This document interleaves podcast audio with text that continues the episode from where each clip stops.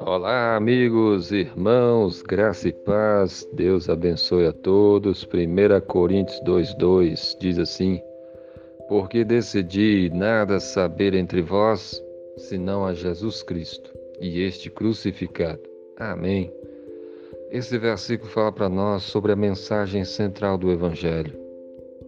A mensagem central do Evangelho é Jesus Cristo e este crucificado. Jesus, o Filho de Deus, o Salvador do mundo, o Rei dos Reis, o Senhor dos Senhores, o Todo-Poderoso.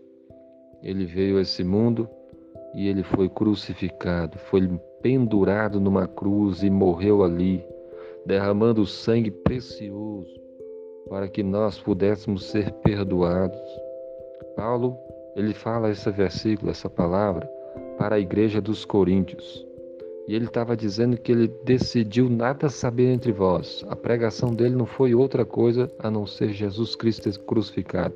A mensagem central é essa: que Jesus Cristo, o Filho de Deus, que veio a esse mundo, ele foi crucificado, ele morreu naquela cruz, derramou o sangue dele para nos salvar.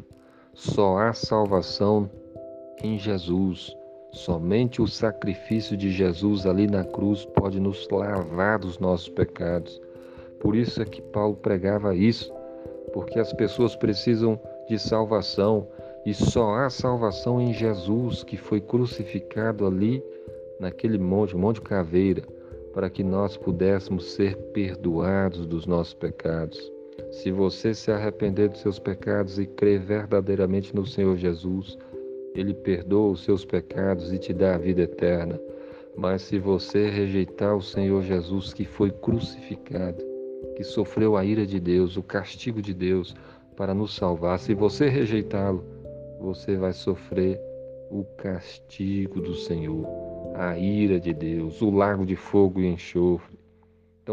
Se arrependa dos seus pecados, creia no Senhor Jesus e procure ter uma vida de, gratidão a Deus por tudo o que Ele é e por tudo o que Ele fez por nós.